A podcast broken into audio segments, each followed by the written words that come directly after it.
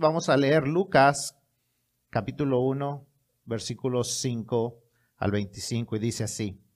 Hubo en los días de Herodes, rey de Judea, un sacerdote llamado Zacarías de la clase de Abías. Su mujer era de las hijas de Aarón y se llamaba Elizabeth. Ambos eran justos delante de Dios y andaban irreprensibles en todos los mandamientos y ordenanzas del Señor. Pero no tenían hijo porque Elizabeth era estéril y ambos eran ya de edad avanzada.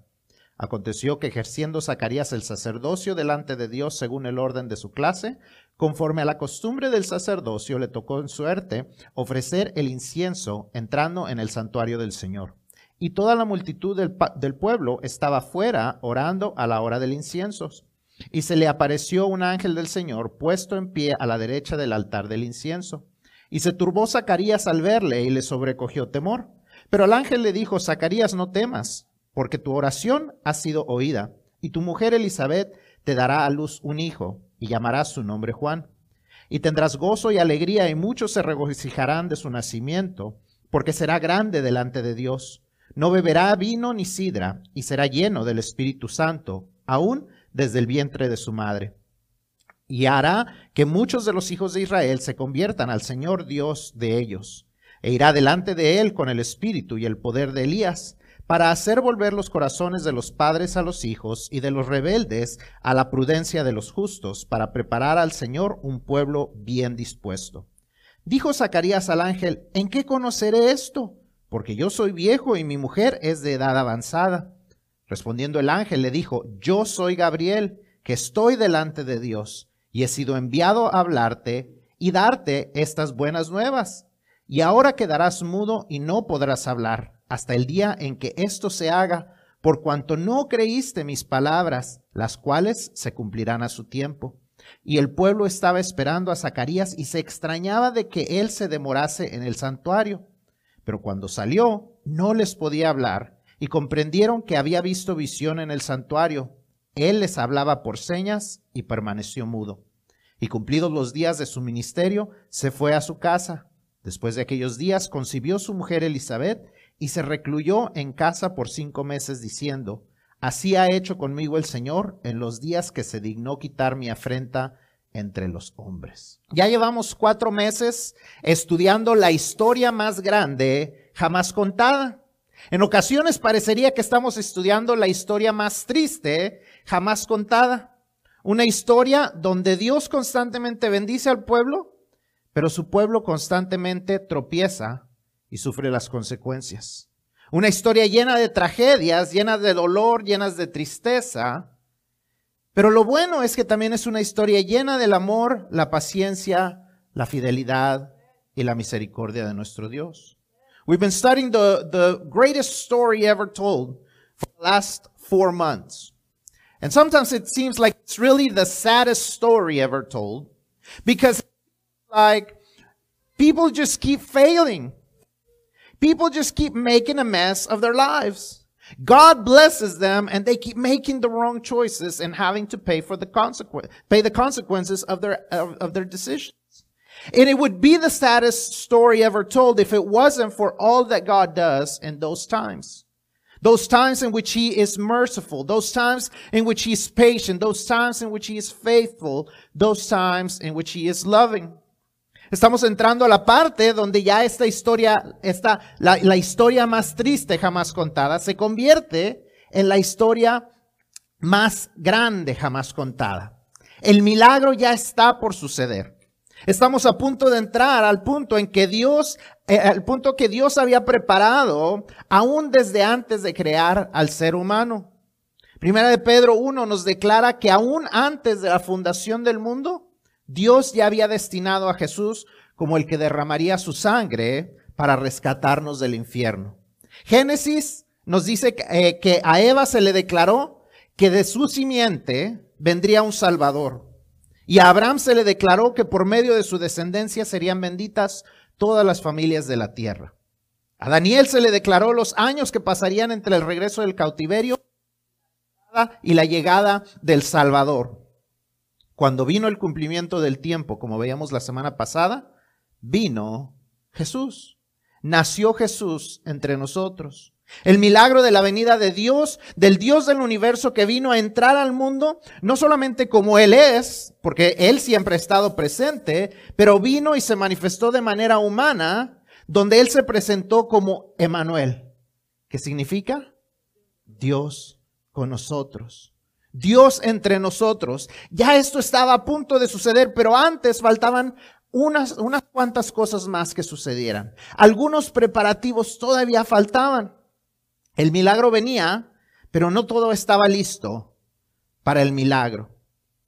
See, we're about to go in that transition from the saddest story ever told to the greatest story ever told. It's that time when God is, God had been telling them about for the longest time. For centuries, he had been telling them their, his plan.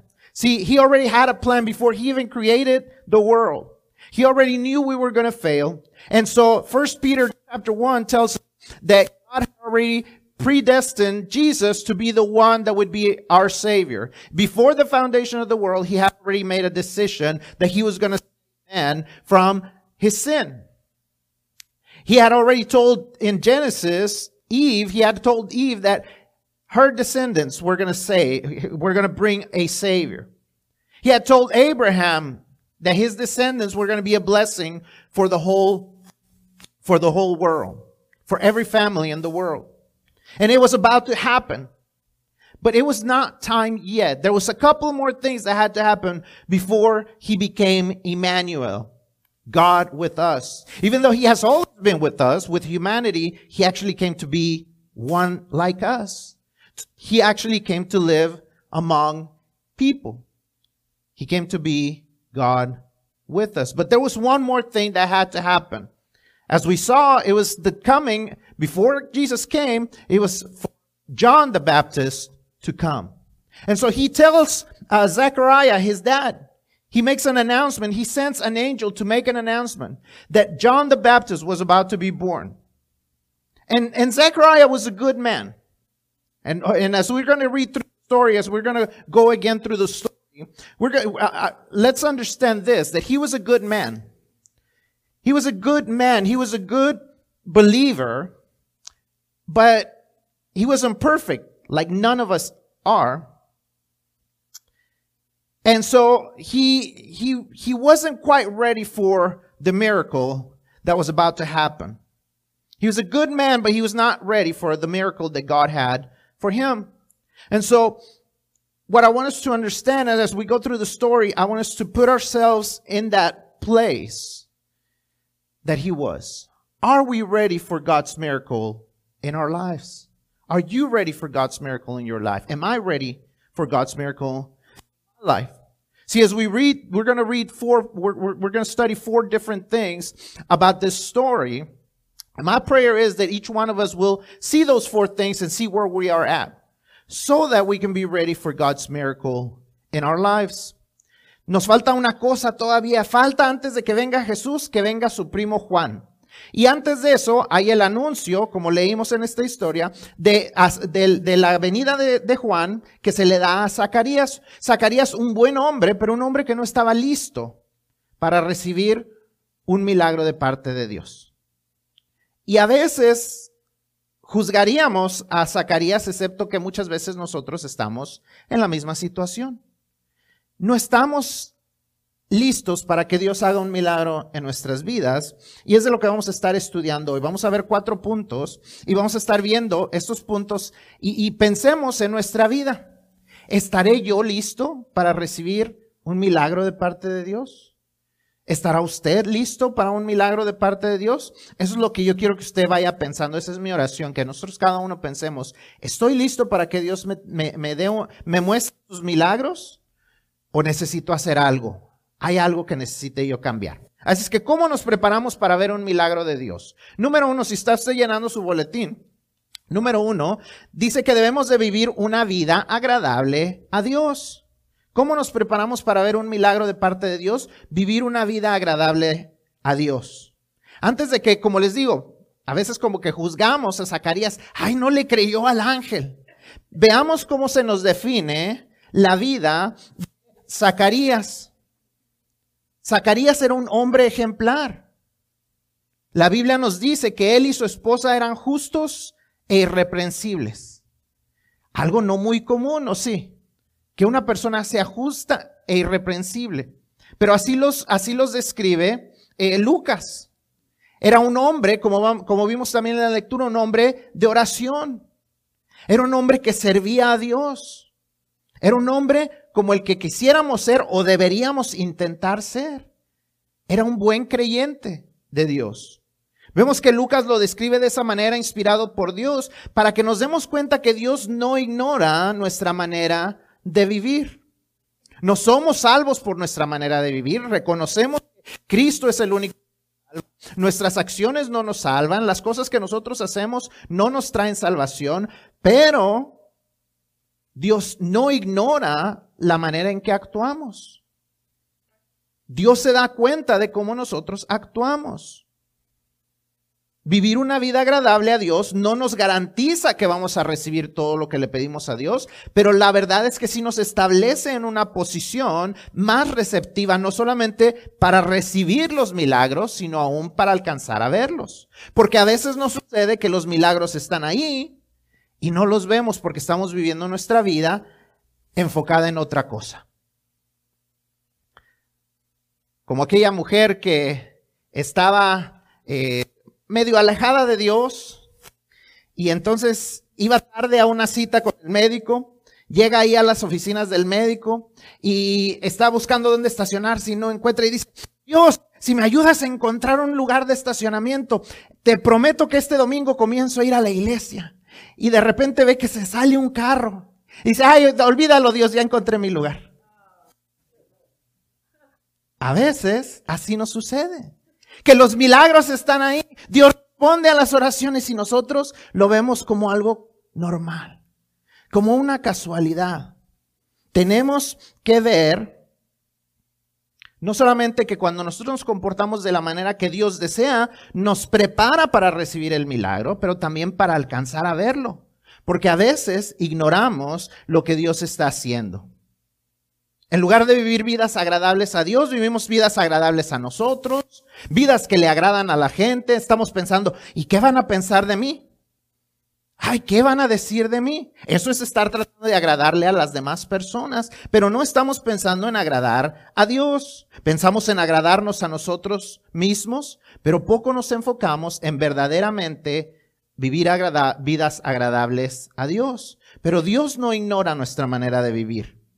Y si quieres estar preparado para ver milagros, comienza en gran manera con vivir una vida agradable a Él. So the first thing that we see is that we need to live a life that is pleasing to God. See, we can judge Zechariah for not believing God, for not believing the message that God sent him through the angel. But the truth of the matter is he was a good man. If you read the description, it says that him and his wife were righteous people. They were blameless people. He was a man of prayer. The angel tells him, God has heard your prayers. So he was a man of prayer. He was a man who served God. He was a, a good example. He was a good role model. He wasn't perfect, but he was a good role model. And we see that God inspires Luke to, to write about Zechariah because God wants us to know that he doesn't ignore the way we live, the things that we do whether we do the right thing or not. And it's not like it's going to make us be more saved or less saved depending on how we behave. But it does position us into, in, in, a, way that we're going to be more receptive or better positioned not only to receive God's, God's uh, promises and God's miracles, but to actually see them. Because so many times we, we ignore God's gifts and God's miracles in our lives we think that it, it just happens, that it just happens to everyone, that you were in luck, that it just, it, it just, it just kind of happened to me. But it's God's miracle, and we take those miracles for granted.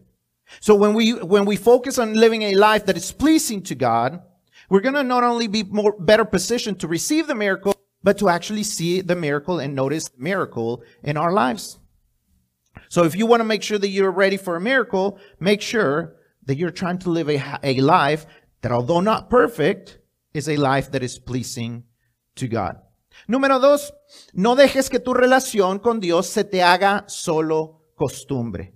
No dejes que tu relación con Dios se haga solo costumbre. Vemos que, conforme a la, costumbre judía, nos dice aquí que se, eh, eh, y esa costumbre viene desde el Antiguo Testamento, Primera de Crónicas 24, algunos libros históricos, nos dice que eh, había, se habían establecido diferentes clases dependiendo de sus, de sus familias, y David había puesto así como un, como un este, calendario donde cada, donde cada familia tenía que servir una semana y dentro de esa familia se echaban suertes y se veía quién le tocaba servir en el templo. Y en esta ocasión le toca a Zacarías ir, quemar el incienso, entrar donde, donde se quemaba el incienso en el lugar santo.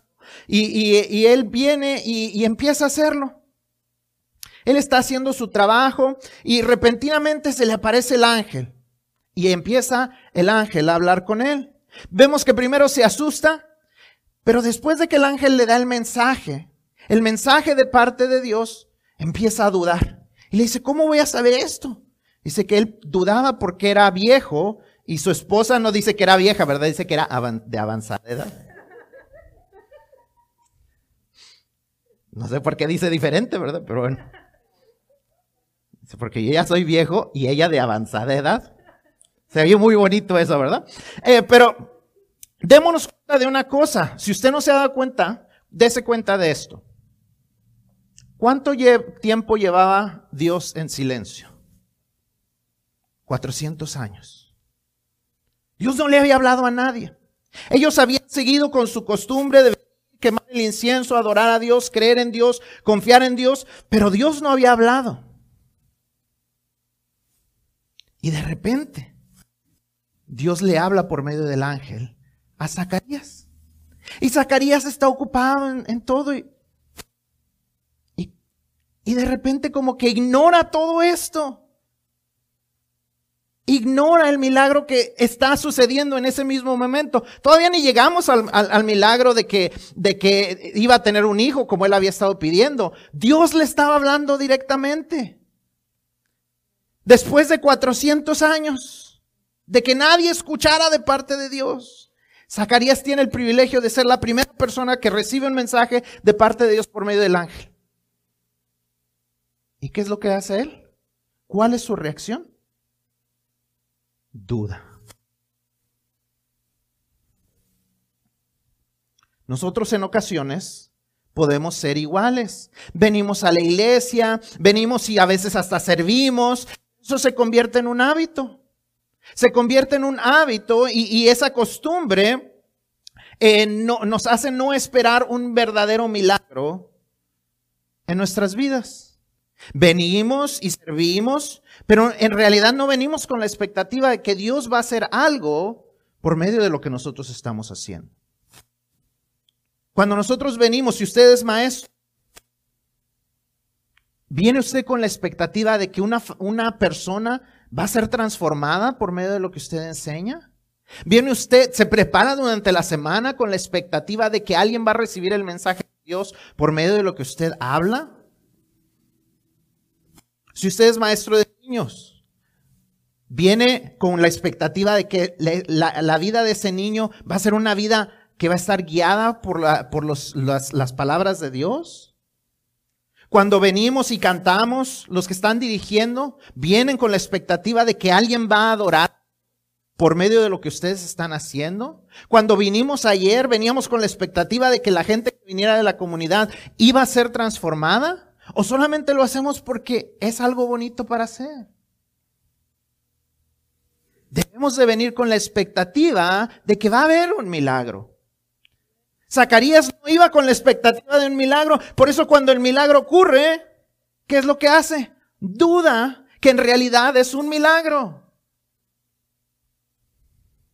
Venimos con la expectativa que Dios va a cambiar vidas cuando venimos aquí, la nuestra o la de alguien más.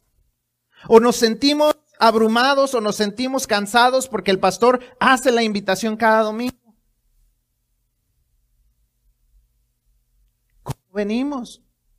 Si queremos ver un milagro, tenemos que venir con la expectativa y vivir con la expectativa de que vamos a ver milagros. Cuando nuestra conexión con Dios o nuestro servicio a Él se convierten en algo monótono, monótono perdón, o habitual, quedamos cegados y vemos al igual que Zacarías los milagros como algo común y corriente. Como que en realidad no ha sucedido algo especial o como que no va a venir algo especial cuando estamos aquí. ¿Quieres ver milagros en tu vida? ¿Quieres ver milagros entre la Ven con la expectativa de que sucederán. Vive con la expectativa de que sucederán. Ora con la expectativa de que sucederá un milagro. Me sorprende que él estaba con el incienso y cuando se le aparece el ángel, él se atemoriza y después duda. See, if you want to see a miracle in your life, you got to make sure that your relationship with God isn't becoming just a habit. Because it's very dangerous when we just see our relationship with God as just a habit. It's something that you believe in, but it doesn't, you, you don't really come with an expectation that God is going to perform either a miracle in your life or in the lives that you, that you are touching. Whether you're a, maybe you're a Sunday school teacher. Do you come with an expectation that you're, what you are doing? Do you prepare during the week with the expectation that what you are doing is going to transform a child's life? That when you're leading worship, that that person that is sitting in front of you or standing in front of you, that you are leading them into the throne of God to worship? Or do you just do it because you like music? Are you teaching children because you want to have a life transformed from the very beginning? Or are you just teaching children because you want to get out of going to the other classes? Did you come yesterday just to spend time with your friends? Or did you come expecting for God to transform the lives of the people in our community? Why are we doing what we are, what we are doing? Does that make sense? Why are we doing what we're doing? So I was thinking about, I was thinking about Zechariah and first he was afraid, he was petrified. Then he grew strong and he just learned how to get along. He just saw it as something normal. It was just, it was just, it wasn't the miracle. He was, he, he, they had not heard of God for over 400 years. And when God finally speaks again, he's like, oh, but do you really mean it? Is it really going to happen? I mean, God was speaking to him directly. He had the privilege of being the first person to hear from God. And yet, because he was just in the habit of serving, he wasn't expecting a miracle. Número tres, tenemos que aprender, si queremos ver milagro de parte de Dios, tenemos que aprender a orar con persistencia. A veces oramos y nos cansamos porque Dios no responde.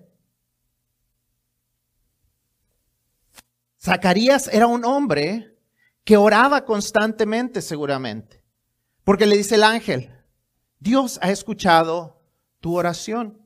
Yo me imagino a Zacarías, tal vez de 30 años, comenzando a orar y decir, yo quiero un hijo. Dios, dame un hijo. Llega a sus 40. Dios, dame un hijo. Sus 50, 60. Y cada vez que ora, tal vez veía lejana la posibilidad de que eso sucediera. Pero en el momento correcto, Dios responde. Él no se cansaba de orar. Y Dios respondió. No sé cuál es tu petición actual, no sé cuánto tiempo llevas orando por esa petición. Pero si tú quieres ver un milagro de parte de Dios, tú estás pidiendo lo que es correcto, tú estás pidiendo algo dentro de la voluntad de Dios, no te des por vencido. No te canses de orar, persiste como lo hacía Zacarías. Vamos a ver que la respuesta a la oración de Zacarías tardó, pero vino con más que solo la respuesta a su petición. ¿Cuál era la petición de Zacarías? Tener un hijo. ¿Cuál fue lo, qué, qué fue la promesa de parte de Dios por medio del ángel?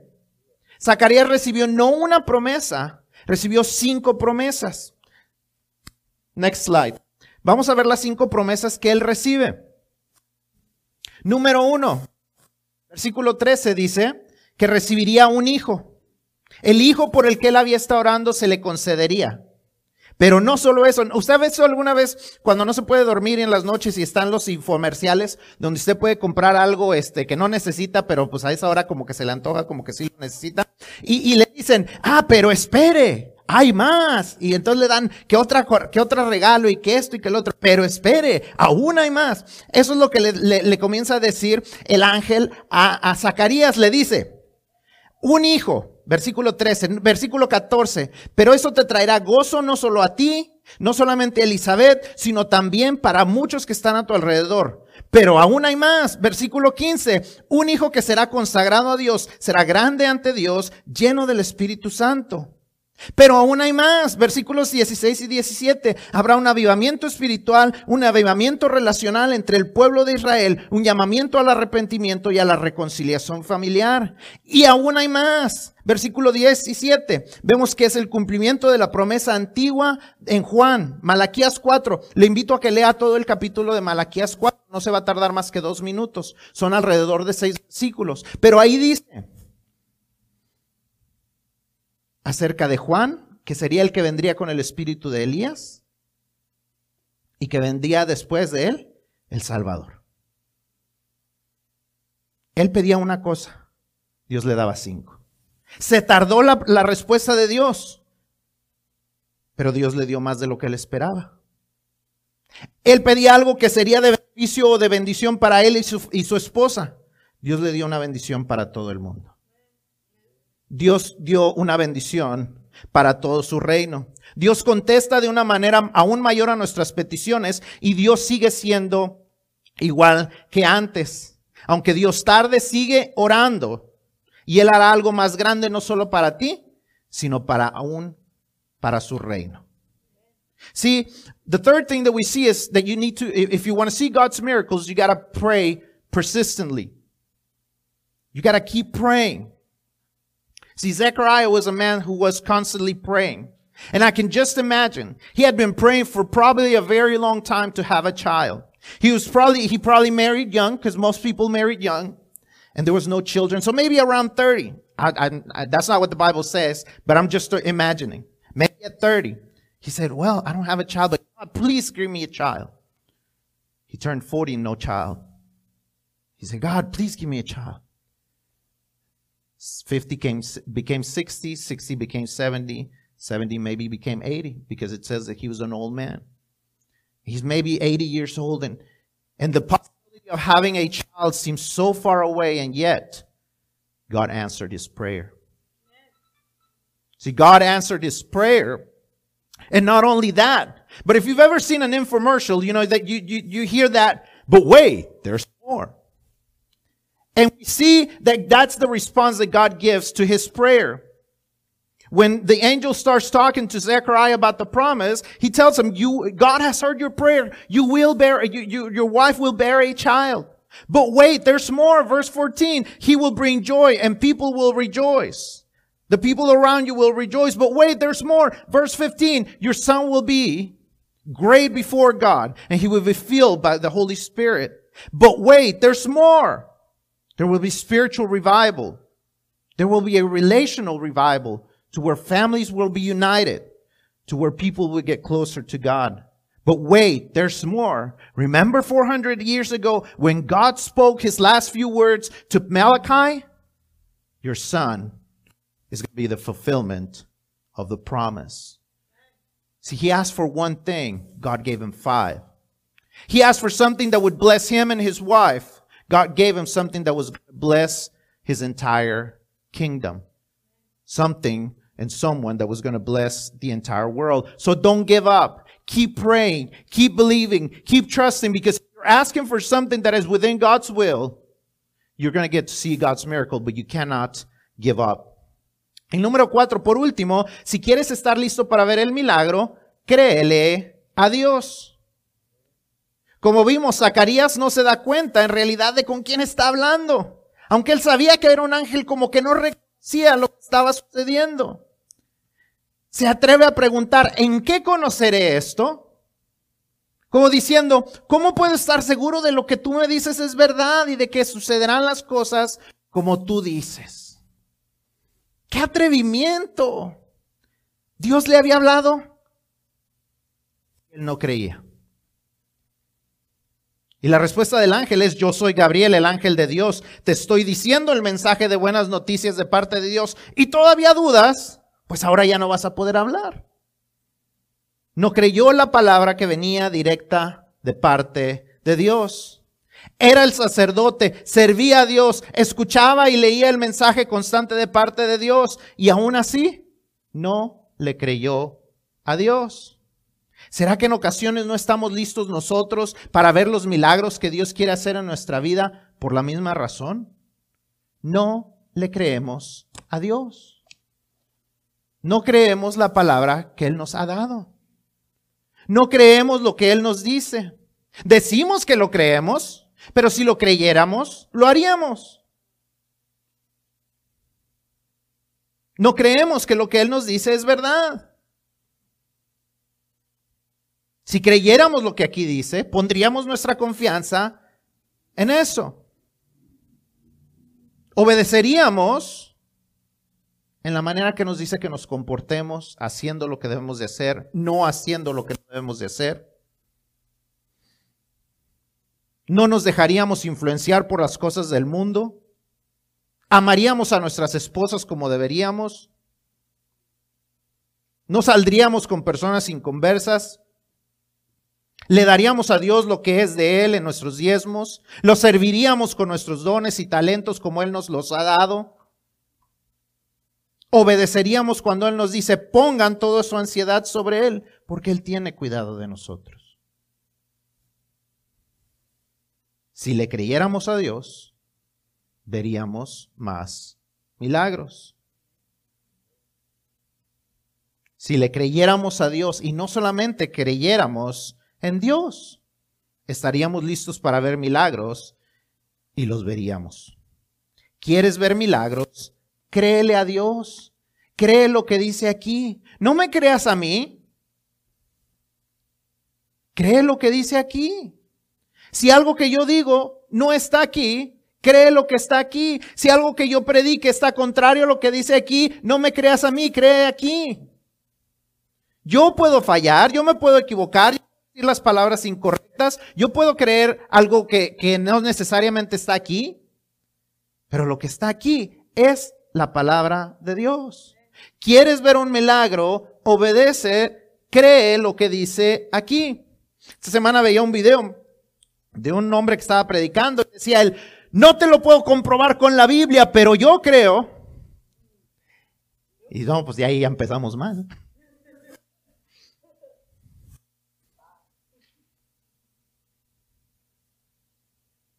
Créele a Dios y verás milagros. Créele a Dios. Cuando Él te dice, dame el diezmo y yo abriré las ventanas de, las, de los cielos y derramaré bendición hasta que sobreabunde y quitaré la maldición que hay sobre ti, créele a Dios.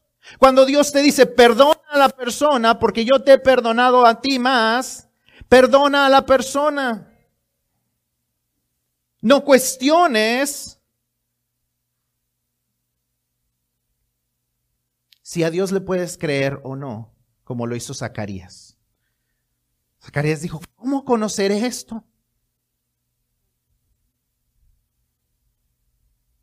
A veces cuestionamos a Dios así.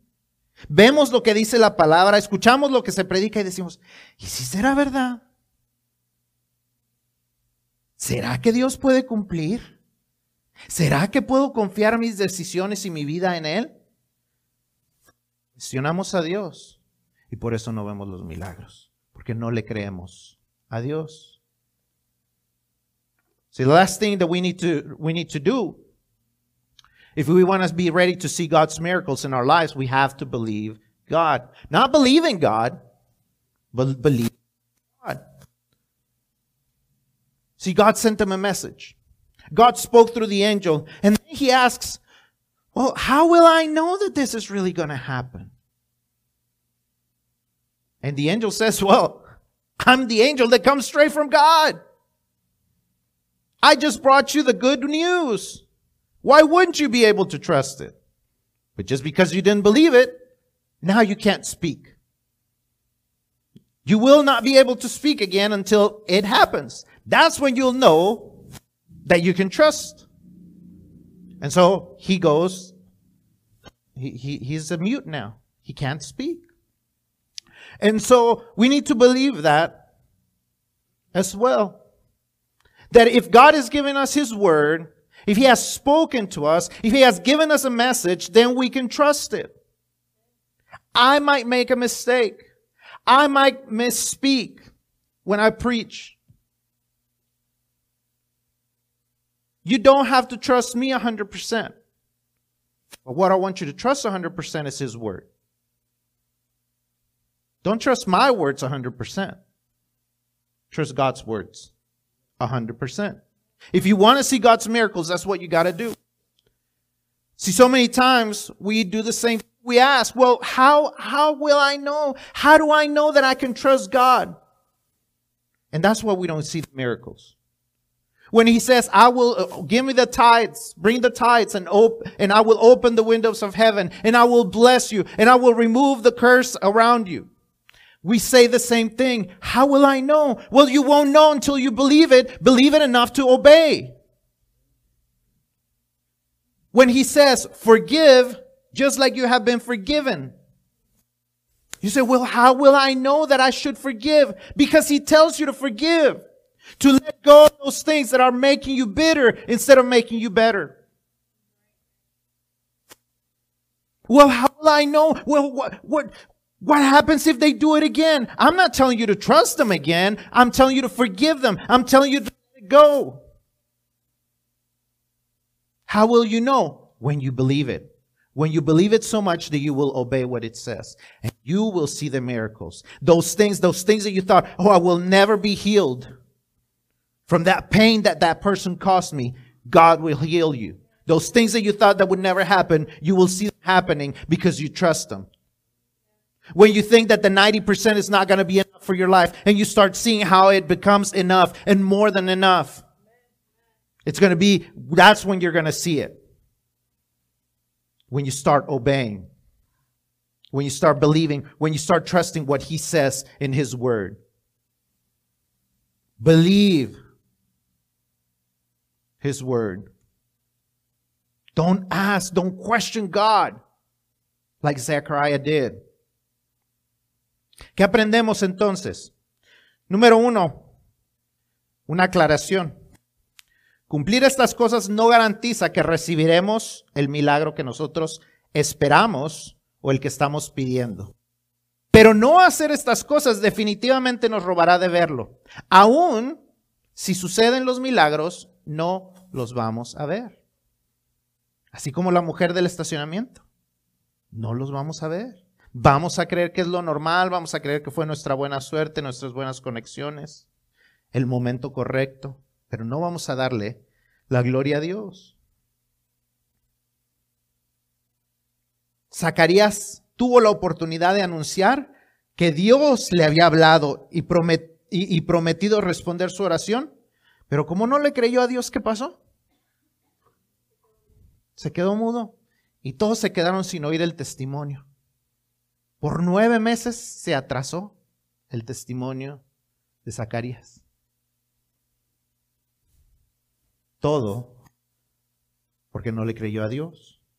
Tuvo que esperar hasta el nacimiento de Juan para poder bendecir a Dios con su boca. Tuvo que esperar hasta que se cumplió por completo el milagro para poder volver a hablar. No estaba listo para el milagro. ¿Estás tú listo para el milagro? ¿Estoy yo listo para el milagro? Tenemos que analizar esas cuatro cosas y si en alguna estamos fallando, necesitamos cambiar. Tenemos que vivir una vida agradable a Dios. No dejemos que nuestra relación con Él se convierta en costumbre. Oremos con persistencia y con paciencia y creamos lo que Dios nos dice en su mensaje, en su palabra. Eso es lo que tenemos que hacer y seguramente vamos a ver los milagros de Dios. Vamos a comenzar aún a ver aquellas cosas que no reconocíamos como milagros de Dios y los vamos a ver como milagros de Dios. el que nos levantemos cada mañana, el que podamos respirar, el que podamos ver, el que podamos comer, el que podamos tener un techo sobre nuestras cabezas. Cuando hagamos estas cosas vamos a ver que todos los días hay milagros de parte de Dios. See, what do we learn from this? You want to see God's miracles? Start doing these four things. Live a life that is God. Don't let your relationship with Him become a habit. Pray with persistence and patience and believe what He says in His Word. You will do these four things, you will start seeing God's miracles. Because God's miracles are happening every day around your, around your life, around you. So many times we miss out on those miracles, on seeing God's power, on seeing God's miracles in our lives. Think that they're just happening, that it's normal. We take it for granted. But when we start doing these things, we're going to see the miracle of life every morning, the miracle of health, the miracle of a roof over heads, the miracle of food on our tables. We have miracles around us every day, and we miss out on them because we're not doing these four things. Nos perdemos de los milagros de Dios porque no vemos estas, no hacemos estas cuatro cosas, no practicamos estas cuatro cosas en nuestra vida. Cuando las comencemos a hacer, veremos más los milagros de Dios. ¿Dónde está Jesús? Ya está a punto de llegar. Hemos estado hablando acerca de dónde está Jesús en toda la historia. Y ya está a punto de, a punto de llegar, a punto de nacer. Dios estaba preparando todo para la llegada. Pero tristemente, muchos no estaban listos para ver el milagro. Ayer les decía yo a la gente, cuando les decía, les vamos a dar un regalo. Nosotros hicimos todo lo necesario para que ustedes tuvieran el regalo. Acomodamos mesas, trajimos los regalos, los acomodamos, hicimos invitaciones. Pero si ustedes no vienen, el regalo se queda ahí. No hay quien lo reciba. Y les decía yo de igual manera, Dios ya hizo todo lo necesario. Todo lo necesario. Pero nosotros tenemos que venir delante de Él y recibir el regalo. El regalo de salvación. Y ese es el regalo que nosotros tenemos que entregar. Si nosotros ya lo hemos recibido, es el regalo que tenemos que compartir. Y si no lo hemos recibido, es el tiempo para hacerlo. Tenemos que recibir el regalo de parte de Dios. If you've never received the, the gift of Jesus, If you haven't trusted Him as your Savior, today is the day. Today is the day that you're going to be able to see that miracle. The miracle where your life is transformed. See, people, we're going to see the miracle of, of God coming and live, living among them. But they missed out on it. They weren't ready to receive Him. Have you received them? Or are you ready to receive Him today? If you haven't, talk to me. Si usted no ha recibido a Cristo, el regalo de parte de Dios, hoy es el día para hacerlo. Y si lo ha recibido, necesitamos compartirlo, pero compartirlo con la expectativa de que alguien va a recibirlo, con la expectativa de que una vida será transformada. No nada más hacerlo porque el pastor siempre está diciéndolo, no nada más hacerlo porque la gente dice que debemos de compartir el evangelio si somos cristianos, hacerlo con la expectativa de que la gente, la vida de la gente será transformada.